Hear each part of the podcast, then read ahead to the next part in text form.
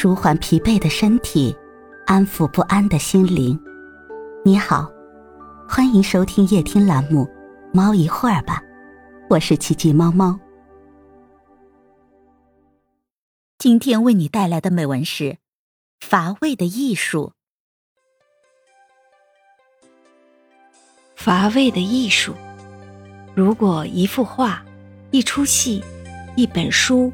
将所有的细节都表现出来，通常会使人感到乏味的。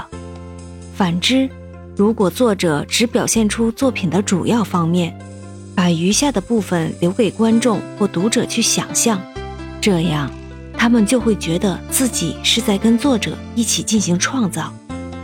要在艺术里得到真金，父亲说，必须搜集大量材料，然后。再用批评的筛子加以筛选。父亲非常喜欢援引一句法国话，请原谅我写的太长，我实在没时间写的短一些。众所周知，莎士比亚那个时代，谁也不会去创造富丽堂皇的布景，只需在一根柱子上标明该布景意味着什么就够了。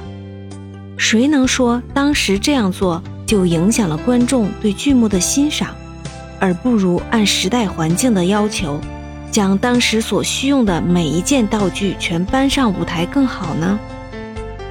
父亲举出两部描写的例子，一种不好的，一种好的。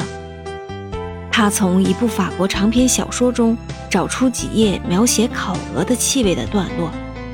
当然，父亲说，直到最后一页。鼻子里老闻到一股烤鹅的气味，但这是创造印象的真正方法吗？还记得荷马是怎样描写海伦的美丽的吗？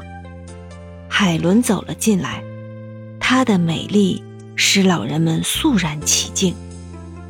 普普通通的一句话，但您从中可以看到，老人们在这种美的魅力面前，也不仅肃然起敬。用不着去描写他的眼睛、嘴巴、头发等，每个人都会用自己的方式去想象海伦的形象，但是每个人都感受着这种连老人也不仅为之肃然起敬的美的力量。最后，父亲援引了伏尔泰的一句话：“乏味的艺术，就是把话说尽。”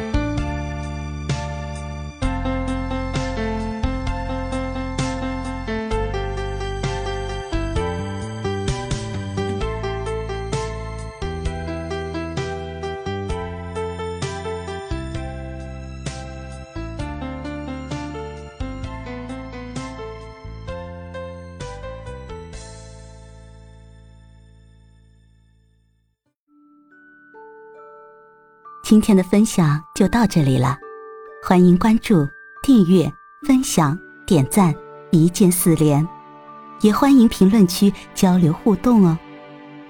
祝您晚安，我们明天再会。